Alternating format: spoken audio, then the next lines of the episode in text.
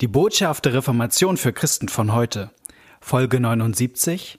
Das schwerste Gleichnis. Jesus als Gauner.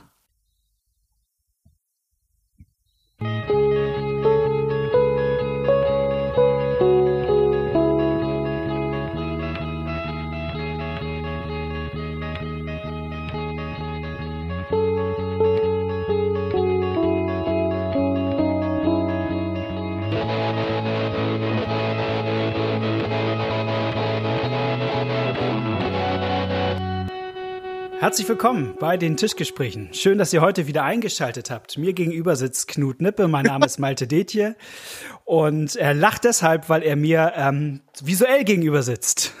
Genau, eigentlich sitzt mir gar niemand gegenüber. Ich sitze hier vor meinem Bildschirm und von Aber ich sehe Bildschirm dich, wenn ich nach vorne gucke. Malte entgegen, genau. Genau, wir sind immer noch in der Corona-Zeit. Ähm, wir treffen uns deshalb ähm, nicht, ähm, aber das hat auch Vorteile.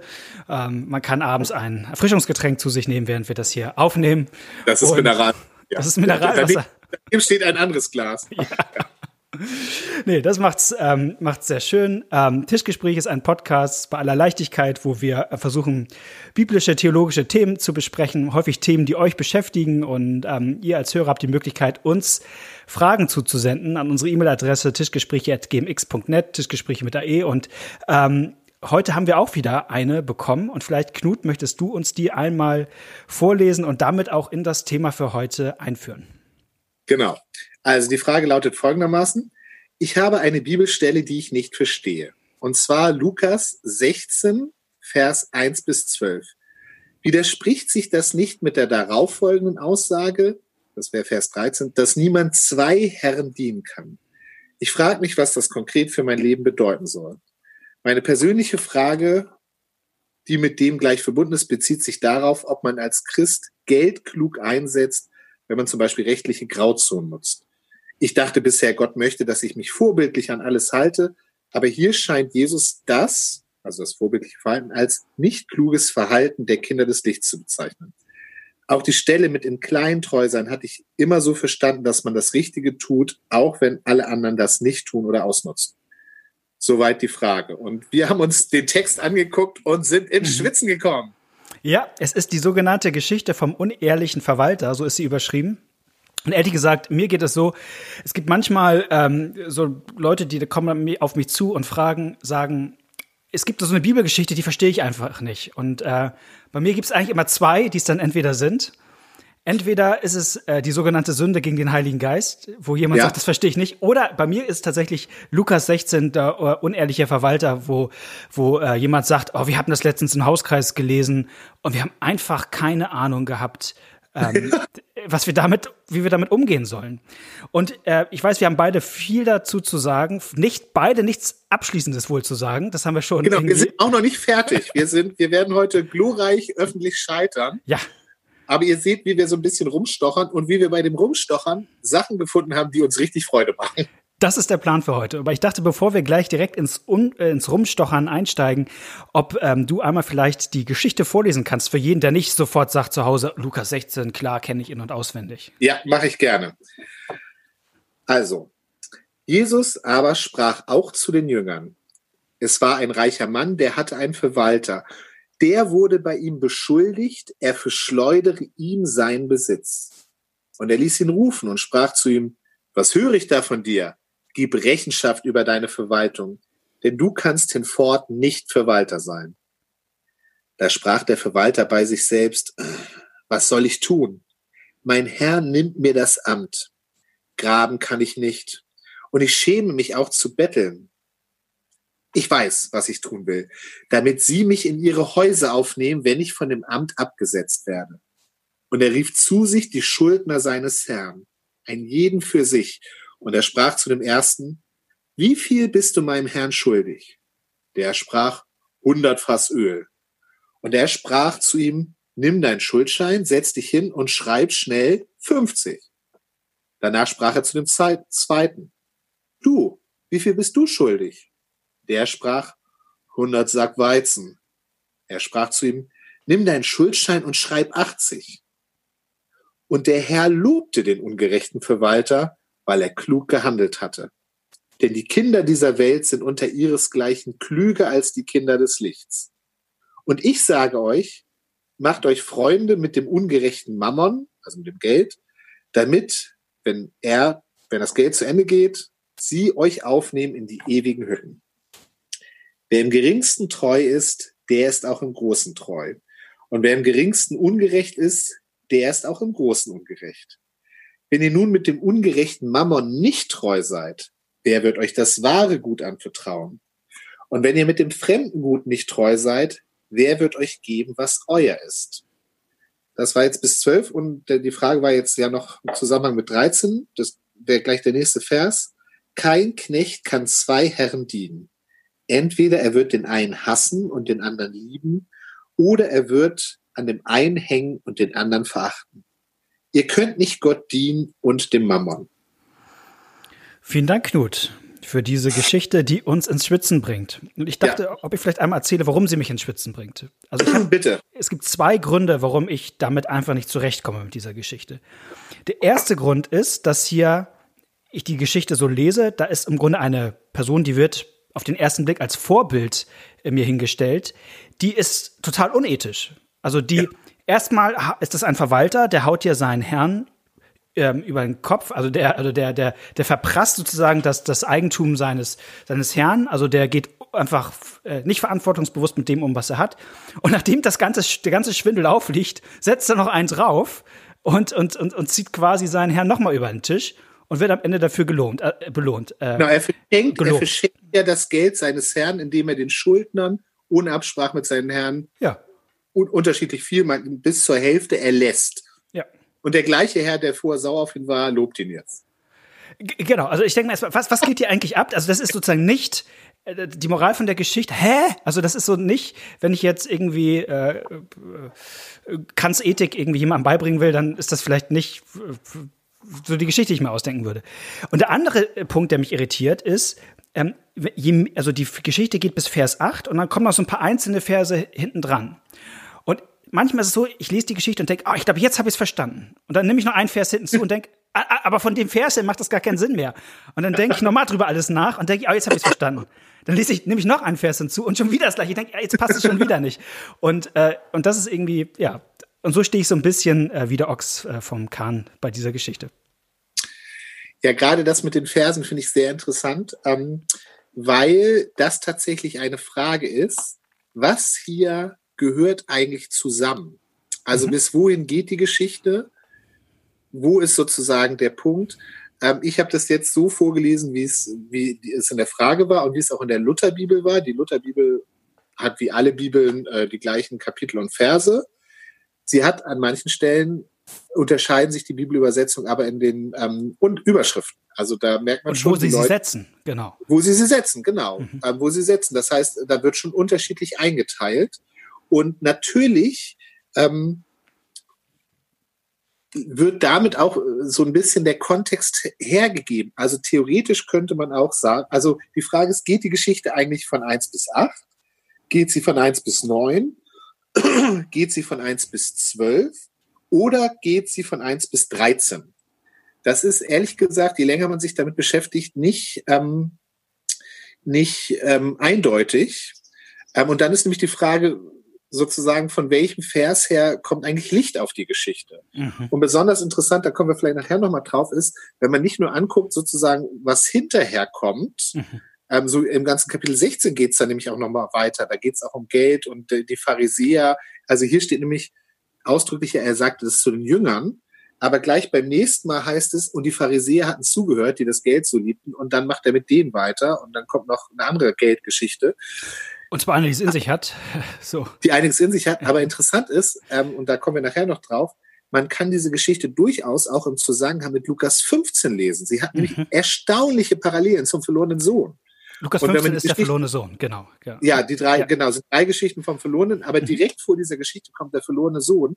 Und wenn man das mal macht, wenn man den verlorenen Sohn mal mit dieser Geschichte zusammenliest, dann hört man die Geschichte schon ganz anders, weil ein Parallelen zwischen verlorener Sohn und dieser Geschichte auffallen und man das vielleicht von diesem Licht her liest. Ja. Malte, darf ich erstmal das ethische bashen? Äh, geh, geh ins Bashen. Vielleicht werde ich äh, ab und zu gegenhalten und Widerstand leisten, wenn es mir danach ja, ist. Genau nicht.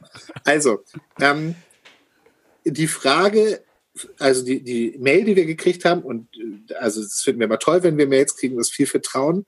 Ähm, trotzdem ein, eine kritische Anmerkung, die die ähm, Frage geht ja nach der Ethik dieser Geschichte. Was mhm. sagt diese Geschichte über mein Verhalten? Und da möchte ich mal äh, kritisch vorsichtig anmerken. Ich glaube, dass es ähm, gefährlich ist, immer gleich nach der Ethik von Gleichnissen zum Beispiel zu fragen. Mhm. Ich glaube, dass in der Bibel viel mehr andere Themen im Vordergrund sind, zum Beispiel ähm, theologische Themen, wie ist Gott? Und Ethik nicht so sehr im Vordergrund ist. Ethik ist eher eine Folge oft. Mhm. Und bei Gleichnissen würde ich es immer sagen. Ich glaube, beim Gleichnis muss ich zuerst fragen, was lerne ich hier über Gott? Mhm. Und dann, dann macht es auch was mit mir. Dann ähm, hat das auch eine Auswirkung auf mein Verhalten. Aber wenn ich ein Gleichnis lese und die Frage, was lerne ich über Gott, überspringe und gleich zu was Ethischem komme, kann ich eigentlich fast sicher sein, dass ich den Kern des Gleichnisses nicht erkannt habe. Sondern die Hauptsache muss eigentlich sein, was lerne ich hier über Gott? Mhm. Und dann lerne ich hoffentlich was, was mich so umhaut, dass es mein Verhalten auch ändert. Und das finde ich hier interessant. Ich habe tatsächlich ein bisschen geguckt. Es gibt ja durchaus Ausleger, die das rein ethisch auslegen. Das ist tatsächlich auch eine Geschichte. Ähm, ich habe ein ganz tolles Buch ähm, über Gleichnisse. Da ist die Überschrift über dieses, über dieses, äh, über dieses Gleichnis das schwerste Gleichnis von allen. Und tatsächlich ist das auch ein Gleichnis, was ähm, von Nichtchristen auch äh, klassisch benutzt wurde, um äh, Jesus zum Vorwurf machen, dass er ähm, ein Gauner ist und seine, seine Jünger dazu anleitet, hier ähm, krumme, krumme Dinger zu, zu machen. So.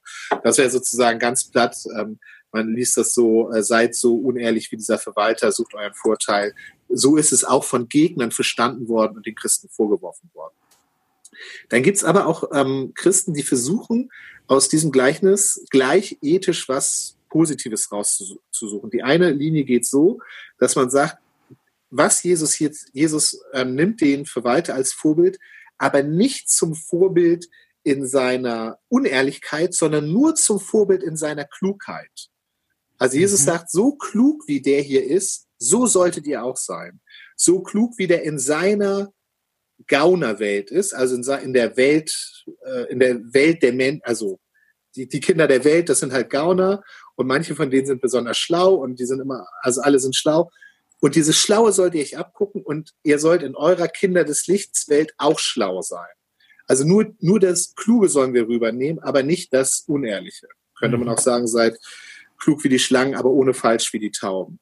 Also nur die Klugheit ist das, was wir lernen sollen und sollen jetzt in unserer Kinder des Lichts Welt überlegen. Also das ist so, als würde ich jemand, der irgendwas ganz Böse macht, aber ganz überzeugt dabei ist, sagen, guck mal, wenn jemand, wenn jemand vom Bösen so überzeugt sein kann, können wir diese Überzeugung nicht für das Gute haben. Ja, also wo mhm. ich nur diesen einen Part übernehme. Das wäre ähm, ethische Auslegung eins. Logisch, aber auch ein bisschen langweilig, denn ich habe nichts über Gott gelernt. Das zweite ist, dass gesagt wird, die zweite äh, ethische Linie ist die, dass gesagt wird, was, was ist das, was der Verwalter falsch macht? Und dann wird folgender Fall konstruiert. Der Verwalter ist ein Zwischenhändler. Also der Herr verleiht etwas ähm, und der Verwalter soll es weitergeben und der Verwalter darf ein bisschen draufschlagen, um sozusagen seine eigenen Kosten einzuspielen. Mhm. Also der, der Herr, äh, so wie eine Bank oder was weiß ich, also mhm. der Herr verleiht eben äh, 50 Fass Öl und der Verwalter ähm, sagt zu dem, der die 50 Fass Öl gekriegt hat, okay, aber du musst 100 zurückzahlen. Der Verwalter ist also ein Wucher, Wucher-Zwischenhändler. Okay. Und das kriegt der Herr mit und ist sauer, dass der Ver Verwalter die Preise so äh, böse macht. Und dann sagt der Herr, nee, das geht nicht, das nehme ich ihm wieder weg.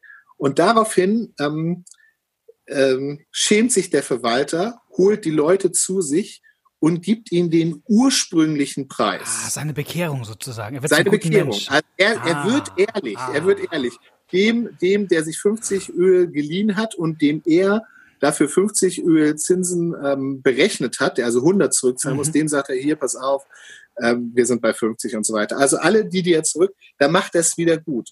Und deswegen ist der Verwalter zum Schluss ähm, äh, zufrieden mit ihm, weil er sozusagen sein das Böse ähm, weil er seinen eigenen Anteil quasi weggenommen hat und er eigenen hat. Anteil ausgerechnet und ist damit wieder ehrlich geworden und so weiter und so weiter. Und damit steht natürlich auch der Herr gut da, weil man vorher ja nicht genau wusste, wie viel ist jetzt von dem Verwalter und so weiter. Auch das wird dann sozusagen als er ist, er ist jetzt wieder treu. Aha. Das, auch das finde ich ein bisschen langweilig, denn ich habe nichts über den Herrn gelernt und es passt auch nicht so gut zu diesem, er verschleudert ihm seinen Besitz. Aber diese, das ist eben auch eine Auslegung, die versucht hier eine ethische, ein ethisch vorbildliches, ähm, er wird also ehrlicher. Es passt ja auf mehreren Ebenen nicht. Ich, ich finde, ich habe ja. letztens mal so, so einen Grundsatz ähm, gelesen, den fand ich echt gut in Bezug auf Bibeltexte. Ähm, da sagte derjenige, man kann eigentlich bei jedem Bibeltext sehr viele Interpretationen damit in Zusammenhang bringen. Also man kann es irgendwie immer irgendwie äh, unter einen Hut äh, bringen. Die Frage ist nur, wenn die, die Hauptpointe der Interpretation wirklich die Hauptpointe des Textes ist, würde man den Text dann so erzählen, wie man ihn erzählt? Ja, also, das ist eine gute Frage. Also, also wenn, wenn es quasi eine, sag ich mal, eine Bekehrungsgeschichte eines ehemals unehrlichen Verwalters ist, würde man die dann so erzählen, wie Jesus sie hier erzählt. Ja. Und dann würde man sagen, na, wahrscheinlich nicht. Also man kriegt sie irgendwie krampfhaft unter einen Hut, aber aber, also, aber es entspricht irgendwie nicht wirklich dem Fluss ähm, auf mehreren Ebenen. Ne? Also du hattest ja schon vorhin gesagt, ähm, Lukas 15 ist, ist so eine Parallele. Das Wort äh, für verprassen ist sozusagen das gleiche hier an der Stelle. Ja, nicht sozusagen, das ist total es, erstaunlich. Es ist das gleiche äh, Wort, was, was der verlorene Sohn in genau. Lukas 15 macht, als er äh, äh, äh, da sozusagen es sich gut gehen lässt und ähm, sein Bruder sagt ja am Ende mit, mit Huren und mit sonst was hat er es zugebracht. Also ähm, was auch immer, aber es wird, also äh, und schon merkt man, dann passt das dann nicht mehr mit, mit deiner äh, ich sag mal, Bekehrung. Genau, aber das ist total interessant. Nochmal zu Lukas 15. Du hast in Lukas 15 eine mhm. Geschichte von jemand, der die Hälfte des Familienerbes verschleudert, mhm. ja, und zum Schluss von dem Vater mit Gnade überhäuft wird. Ja. Und hier hast du das Gleiche. Ja, du, genau. hast jemand, du hast jemand, der die Sachen verschleudert und der zum Schluss vom Herrn mit Gnade überhäuft wird. Also deswegen denke ich, die Spur, es geht hier um Gnade. Mhm. Was ist das, das? Die anderen, diese Varianten, die ich eben erzählt habe, die sind null überraschend, ja. Die sind, ja. Die, die, die, sagen das, was unsere kleinbürgerliche Moral sowieso sagt, in einer bisschen komplizierten Form, sag ich mal so. Ja. Aber überraschend oder so ist da nichts. Aber wenn man sich allein diese Parallele, nicht nur, wie gesagt, sprachlich gibt es da Parallelen, aber auch dieses Grundmotiv, in beiden mhm. Geschichten, die direkt hintereinander kommen, geht es um eine völlig unverdiente Gnade, um jemand, der untreu war. Ja. Ähm, und zum Schluss, und zum Schluss äh, feiern alle so ungefähr. Und das ist eine Spur, der würde ich jetzt gerne nochmal nachgehen. Genau, und äh, ich, äh, weil ich das finde ich super und ich glaube, also ich habe mir den Text nochmal so Grund nochmal so angeguckt. Das ist ja, also dieser Vers 8 ist ja, das ist die richtige Überraschung und der Herr lobte ihn. Also das ist ja. Also die Frage ist, was, welche, genau, die Frage ist, ist sozusagen, ähm, Vers 10 zum Beispiel, ist das unser Schlüssel für den Text? Mit dem, wer im geringsten treu ist mhm. und so mhm. weiter und so weiter? Oder ist Vers 8 der Schlüssel, der uns die Geheimnisse des Textes aufschließt? Ja, und ich würde sagen, das ist, also das, da kommt sozusagen die Überraschung rein. Also Gnade kommt, ich will es nicht als Regel machen, aber kommt oft als Überraschung. Also ja. in dem Moment, wo ich nicht damit rechne, bricht Gnade ähm, rein. Und das ist. Und zwar völlig unverdient. Unverdient. Dass du daneben stehst und denkst, das geht doch jetzt nicht. Nein. Was, was passiert, wenn, was passiert, wenn sich das durchsetzt? Dann laufen, das machen jetzt alle Söhne, ja? Wenn das genau. zur Regel wird, alle genau. Söhne zu, und, und kommen nach Hause und machen Party, das geht nicht. Und diese, und diese Überraschung ist sozusagen bei der Reaktion des Vaters im, im Gleichnis ja. vom verlorenen Sohn, dass man denkt, ups, das ist jetzt nicht so, wie ich erwartet habe, dass die Geschichte. Ich ja. habe mich schon eigentlich darauf, äh, ich habe hier schon mein Popcorn und meine Cola und erwarte jetzt sozusagen die Tracht Prügel und äh, mhm. sozusagen das große Ausschimpfen und äh, und denkt dann, wie bitte? So, also. Ähm, und der Vater hat das Drehbuch nicht gelesen. Kinder war das Dreh. Zum Glück. Zum Glück hat Gott das Drehbuch äh, äh, mhm. manchmal nicht gelesen. Das ist ja. Ähm, und hier ist es genauso. Also ich denke eigentlich so. Äh, der, der, der Junge hat beim ersten Mal schon Glück gehabt, dass der Herr ihn hier nicht irgendwie äh, verklagt dafür, dass er irgendwie seinen Besitz verschleudert hat und ihn, ihn ja. hat ins Gefängnis werfen lassen oder so, sondern äh, äh und jetzt denke ich, wie ist es beim zweiten Mal, wo das jetzt rauskommt? Jetzt ist aber Schicht im Schacht, jetzt lässt er den hier auspeitschen oder so. Also so, so müsste es ja weitergehen. Und dann kommt ja. diese auch völlig unbegründete Gnade. Das ist ja noch mal das nächste. Also es ist ja nicht mal, dass er jetzt sagt, ich habe jetzt gesehen, äh, du hast endlich eingesehen das und äh, jetzt äh, sondern es ist einfach, es kommt aus dem Nichts und es kommt vor allem auch, auch sprachlich so aus dem Nichts. Also ich finde das und der Herr lobte den. Also das ist so, vorher ist noch so ein bisschen fast so retardierend, ne? Da kommt der eine erst mit dem Öl und der andere mit dem Weizen und so düt, düt, düt, und auf einmal und der Herr lobte. Und man denkt, wie bitte? ja. Willst du weitermachen oder ich? Ähm, Mach du ich, weiter. Ich mache noch ein bisschen weiter, weil das eine, Ja. eine Deutung ist, die mir ganz äh, gut gefällt. Also ich über, ähm, überspitze es mal und sag, ähm, wir sind sozusagen der untreue Verwalter in der Geschichte, Ja. die häufig mit dem, was Gott uns anvertrauen, nicht wirklich gut umgehen. So. Ähm, und wir werden überrascht von einem Gott, ähm, der am Ende sozusagen gnädig ist. Das ist der Herr in der Geschichte. Ähm, ich habe eine Auslegung äh, gelesen, also ehrlich gesagt, wir stehen hier alle vom Ochs vom Berg und wir lesen dann so Auslegungen und wahrscheinlich am Ende wissen, geht's immer noch nicht so ganz auf. Und die Auslegung sagte, im Grunde, was der Verwalter ja auch macht, ist, er rechnet und kalkuliert schon ein bisschen mit der Gnade seines Herrn. Also er, ähm, er geht dann ja los und lässt die Leute ihre Schuldscheine umschreiben äh, und, und erwartet damit eigentlich so ein bisschen auch durchzukommen. Also äh, es könnte ja auch ein Herr sein, der am Ende sagt, ey, die Schuldschreine, die gelten nicht, die du hier äh, umgeschrieben hast. Also äh, der könnte das ja auch wieder kassieren. Oder ähm, Und ihm einfordern. Er könnte von- ihn, ich- äh, als Scheiksknecht, er könnte ihn in den Schuldturm werfen. Das ist in einer anderen Geschichte und sagen so, du arbeitest mir das jetzt ab. Mhm.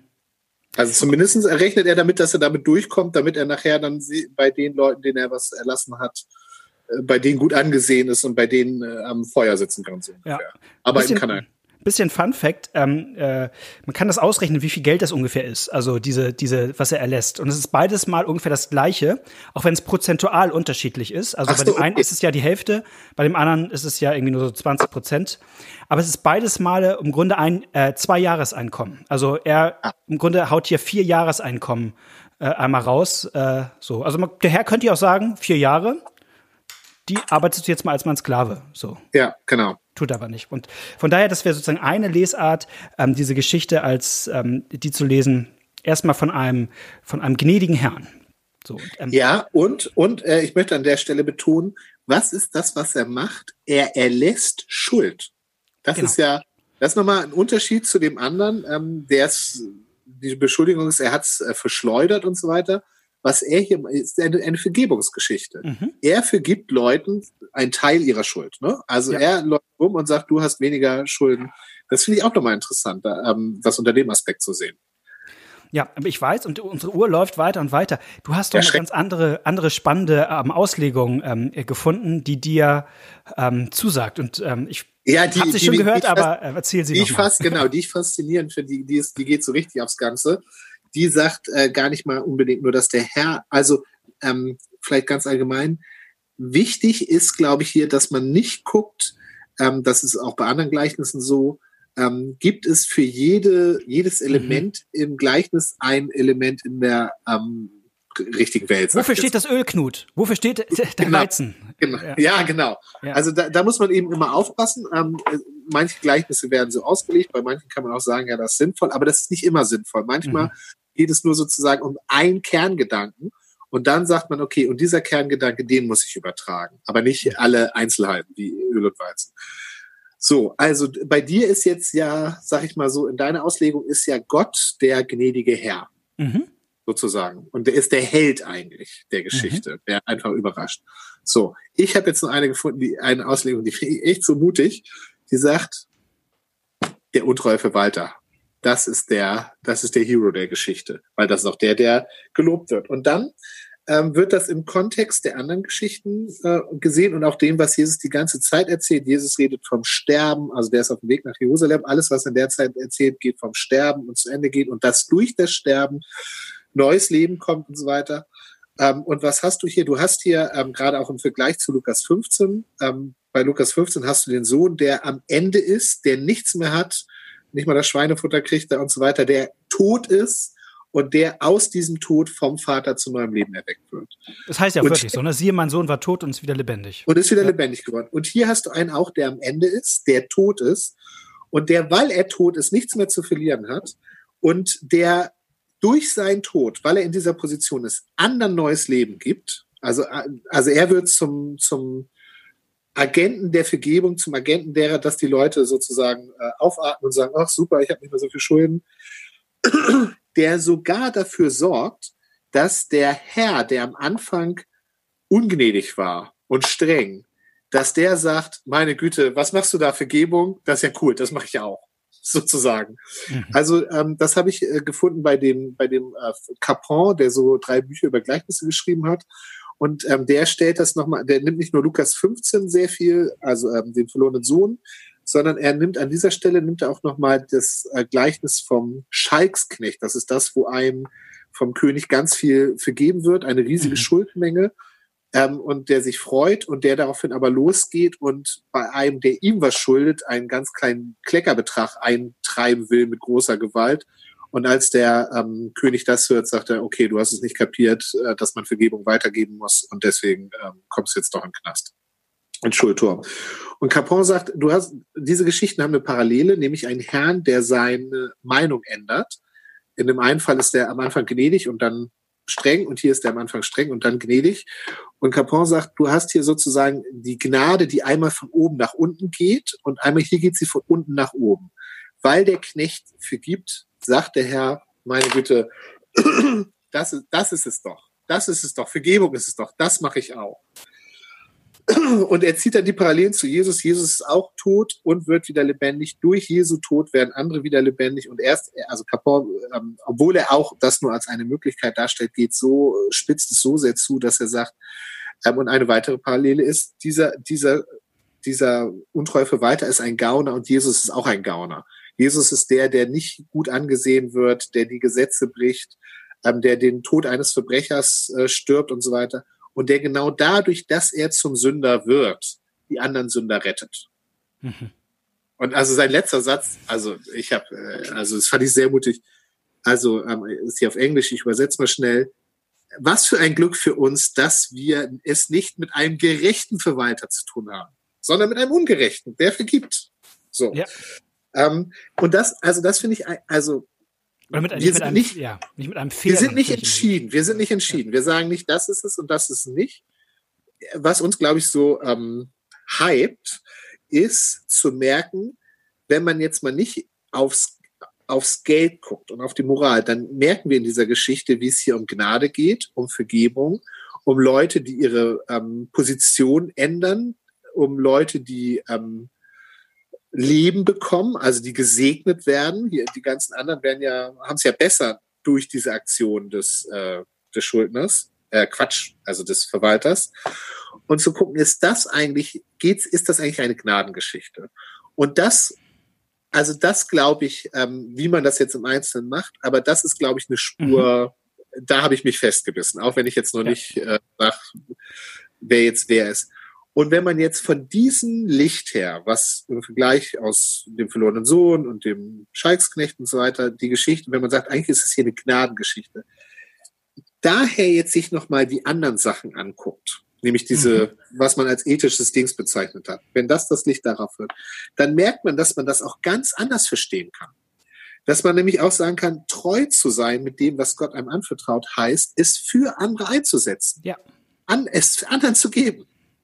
Ja. Und wenn, ja, du, Entschuldigung. Ich nee, nee, es ist, ist, genau, ist genau der Punkt. Also ich glaube, also äh, in dem Moment, also ich, ich, ich kenne das aus manchen bestimmten Predigten, so diesen, gerade diesen Satz, wer im geringsten treu ist, äh, der ist auch im Großen treu. Das wird dann so gesagt, so, du hast vielleicht auf deinem Bankkonto gerade 100 Euro nur. Aber wenn du damit verantwortungsvoll umgehst und die sparst und, und zusammenhältst, ja. dann gibt Gott dir vielleicht nächstes Jahr schon 1000 Euro. Und wenn du damit wieder treu bist, dann vertraut er dir noch mehr an. Und, und wenn du sozusagen dein Geld so bei dir, dir behältst, ähm, und ich glaube, von der Geschichte her liest es sich ganz anders. Nämlich äh, genau wie du sagst, in dem Moment, wo ich, wo ich dieses blöde Geld, sag ich mal, oder dieser, dieser, dieser ungerechte Mammon, wie Jesus es nennt, es ist Geld ja. dieser Welt. Es ist am Ende, es ist am Ende nie was Gutes. So ja. sagt, also, wenn ich das dafür einsetze, um dennoch andere zu segnen, und das passiert ja in dieser Geschichte auf mehrfacher Ebene. Der Verwalter ja. segnet am Ende diese ganzen, ähm, sag ich mal, ähm, Schuldner. Ähm, der Herr segnet auf seine Art und Weise am Ende diesen Verwalter, indem er ihn lobt. Also, wenn ich dieses Geld führt uns häufig in den Morast. Und wenn ich das dennoch dafür einsetze, um andere Menschen zu segnen, dann vertraut Gott mir dann vielleicht auch die, die geistlichen Dinge an. Also so rum würde ja. ich es eher drehen. Und äh, nicht darum, dass ich jetzt irgendwie Gott mich nur, mir dann nur dann die geistigen Dinge anvertraut, wenn ich irgendwie äh, in Anführungsstrichen zur berüchtigten schwäbischen Hausfrau werde. Ja. Genau, und das finde ich so krass, weil verantwortlich mit Geld umgehen ist in meiner Erziehung, ist durch Prägung heißt sparen, sag ich mal. Mhm. Sparen, sich was zurechtlegen. Aber das, wenn ich mir, wenn ich mir jetzt so Jesu Reden über Geld angucke, ja. redet der anders über Geld. Die Witwe, die alles, was sie hat, die hat kaum was und schmeißt alles in den Opferstock. Und Jesus sagt, die macht's richtig. Und der reiche Kornbauer, der Vorräte anlegt und an morgen denkt, da sagt Jesus, was für ein Narr, bringt nichts und so weiter. Also dieses. Ja, und, und, und noch, ein, noch eine Geschichte weiter, die, die nämlich direkt im Anschluss kommt, ist die vom reichen Mann und dem armen Lazarus. Genau. und die hängen natürlich auch zusammen. Es geht beide ja. Male um Geld. Und das Problem, glaube ich, des reichen Mannes ist ja gar nicht, dass er am Ende des Tages reich ist, sondern dass er diesen Ra Lazarus vor seiner Tür, diesen armen Mann, ignoriert. Und ja, sagen, sein, genau. sein, seinen bösen Mammon, den hat nicht einsetzt, um diesem Menschen zu dienen, der vor seiner Tür liegt. Also, ähm, Genau. Von daher, glaube ich, passt, also, hängt es schon zusammen. Es, es, geht, genau, es geht da um den Stellenwert von Geld. Ist Geld was, was mhm. ich horte und worauf ich aufpasse als großen Schatz oder ist Geld ein, ein Werkzeug, was ich zum Dienst für andere einsetze? Was ich interessant fand, also auch in, auch in meiner Prägung und Erziehung ist es so, wenn mir jemand anders was anvertraut, da muss man besonders gut drauf aufpassen. Mhm. Ja, so. Ähm, und deswegen schockt einen auch das so, was dieser Verwalter hier macht, dass er die äh, das, äh, die Güter seines Herrn sozusagen, dass er da einfach, dass er, der, der lässt ja das Geld seines Herrn. Ja. Ähm, und das ist das, was, was man so schlimm findet. Gleichzeitig ist natürlich auch total einfach, ja. Also in dem Moment, was er da macht, ist, dass er, dass er Leuten Gefallen tut und er hofft darauf, dass er später davon profitiert, weil die mhm. ihn dann einladen, indem er ihm Geld schenkt, was nicht ihm, sondern eigentlich seinem Herrn gehört. Das ist ja so, also so lese ich die Geschichte. So, man denkt ja, das ist ja leicht. Und dann bin ich immer nur, und warum mache ich das nicht? Ja, weil ich, ich habe ja mein Geld, auf mein Geld muss ich aufpassen. Und dann habe ich nochmal drüber nachgedacht, ja, wie wäre denn, wenn ich mein Geld oder überhaupt meinen Besitz so sehen würde? Nicht als mein Besitz, sondern als das, was Gott mir gibt. Der großzügige, freigebige Gott, der es regnen mhm. lässt über Gerechte und Ungerechte, der der Seemann ist, der auch auf steinigen Boden ausstreut und nicht guckt, wo lohnt es sich zu investieren, sondern der investiert einfach aus seiner Großzügigkeit. Wenn dieser Gott mir was anvertraut und wenn ich meinen Besitz nicht als etwas sehe, was ich festhalten und bewahren muss, sondern was ich im Sinne dieses großzügigen Gottes einsetzen soll, mhm. warum würde mir das, würde mir, würde es mir auch leichter machen, würde es mich befreien, meinen Besitz als Gottesbesitz zu sehen? Was ich ja theoretisch immer immer bejahen würde und sagen würde, ja, es ist Gottes Besitz. Theoretisch. Ja. Das aber, aber, aber, an der Stelle wird mir klar, ja, ich denke doch immer, ja, ich muss an meine Altersvorsorge denken und ach ja, und die Ausbildung meiner Kinder und da muss ich auch noch was zurücklegen und so weiter und so weiter. Also an der Stelle zu denken, die, dieser, dieser schockierende Gedanke hier, das, was einem nicht gehört, wegzugeben, ob mich das dazu befreien kann, mit dem, was Gott mir anvertraut, damit ich's für andere einsetze ob da auch eine, eine Befreiung drin ist. Also das heißt, wenn, wenn ich diesen Gnadenaspekt hier drin sehe, hat das durchaus auch ethische, ähm, ethische Impulse für mich. Ne? Mhm. Also das war die Ursprungsfrage der, der ähm, Hörerin. Ähm, und dann geht es nämlich tatsächlich auch, dann wäre Vers 13 eben auch nochmal so ein Schlüssel. Ist, ist Gold eigentlich mein Herr oder ist Gold mhm. mein Diener? Ja, ist Gold das? Ähm, ich, ich erzähle das ja immer meinen Konformanten, wenn ich mit ihnen darüber rede, was es bedeutet, im Namen eines anderen etwas zu tun. Ja, mhm. also das kommt ja im Gottesdienst auch vor. Und dann sage ich immer, das ist, wenn, wenn Malte mir jetzt 10 Euro gibt und sagt, schenk die Paula. Und ich gehe zu Paula und schenke Paula die 10 Euro und sage, die soll ich dir im Namen von Malte schenken. Dann sagt Paula nicht, oh, Knut ist so nett, sondern sie sagt, Malte ist so nett. Mhm. Ja, weil das sind deine 10 Euro und sie weiß, Knut ist nur der Briefträger. Ja, das kommt eigentlich von dir. Und sich klar zu machen, das, was Gott mir an Materiellen gibt, ist wie diese 10 Euro. Ja. Ich meine, so ähnlich wie, äh, wie Jesus hier in der Bergpredigt sagt, ne? Also, dass wir sozusagen Salz und Licht der Erde sein sollen, mit unseren guten Werken den Menschen dienen, damit sie am Ende unseren Vater im Himmel preisen. Ja. Also, äh, das ist sozusagen das Ziel. Also, Gott ist ähm, der Geber aller guten Gaben. Unsere Zeit ist um, lieber Knut. Ach. also, ja, gesagt, also wie gesagt, wir ich, hätte noch ein paar nicht... Sachen zu dem Text, also oh, ja, ein paar spannende komm, Sachen, aber die können wir vielleicht dann machen. Du hast noch ein paar Sachen. Also wir, also wir sind ja, wir sind ja noch nicht fertig. Das ist vielleicht auch gut. Man hat ja. jetzt gemerkt, wie wie reich dieser Text auch ist und das ist auch ich glaube, es sowieso gut. Es gibt ja Bibeltexte, wo ich denke, ich habe sie kapiert und dann zwei Jahre später entdecke ich neue Sachen, wo ich denke, man, da ist ja noch mhm. viel mehr drin. Hier ist mir das durchaus jetzt schon bewusst, dass wir da noch bis zum Hals drin stecken. Ähm, also unsere Hörer und Hörerinnen können uns ja schreiben und vielleicht machen wir irgendwann machen eine Nachfolge, eine Nachfolgefolge. Also eine Zweitfolge. Eine Folge über Nachfolge? Nein. Ja. Aber soweit erstmal, soweit erstmal vielleicht hierzu in unsere ja. Werkstatt, wie wir mit schwierigen Texten umgehen. Genau, und, die, und vielleicht eine, ein Grundprinzip am Ende. Ähm, wenn ich etwas überhaupt nicht einordnen kann in der Bibel, dann würde ich es immer von dem her einordnen, was ich weiß. Und was ich weiß, ist das Evangelium von Jesus Christus, dass Gott uns um Christi willen vergibt. Und ähm, das sozusagen als Ausgangspunkt zu nehmen, ist als Faustregel eigentlich immer ganz gut, um an Texte ja. ranzugehen, wo man nicht weiß, wie ich damit umgehen soll. In dem Sinne, wir wünschen euch zwei gute Wochen und freuen uns, ähm, euch wiederzuhören. Macht's gut. Alles Gute, bis denn. Tschüss. Tschüss.